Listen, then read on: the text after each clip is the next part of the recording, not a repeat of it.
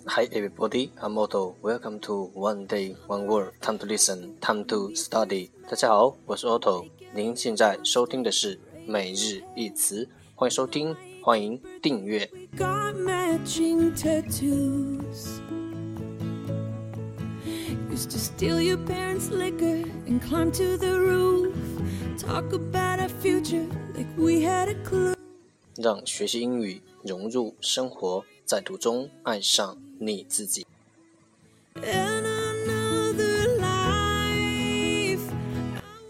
节目内容会更新于每日十五分钟英语微信公众号、新浪微博、百度贴吧、在国外社交网络 Facebook、推特。我们的名字叫每日十五分钟英语。一百天背单词计划也正式启动。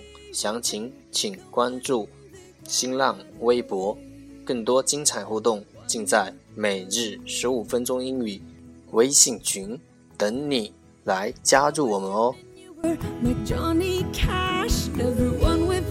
不管晴天还是雨天，让我们一起简单的坚持每一天。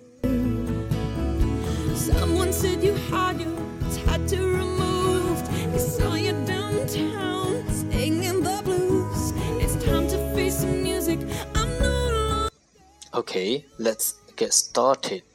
Day 94. Today's word is 今天的单词是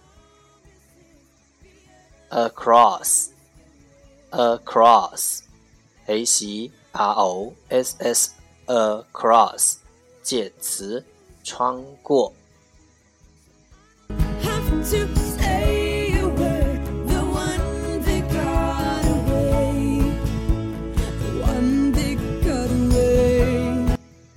Let's imagine a picture. picture，让我们想象一个画面。They bolted us across the bay. They bolted us across the bay. 他们用船把我们送过海湾。They bolted us across the bay.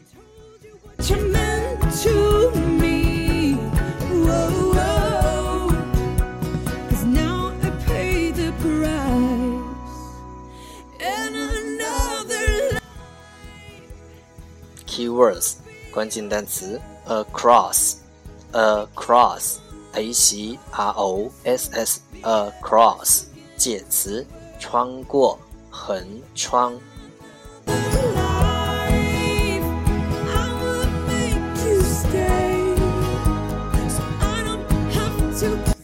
That's all for today。这就是今天的每日一词。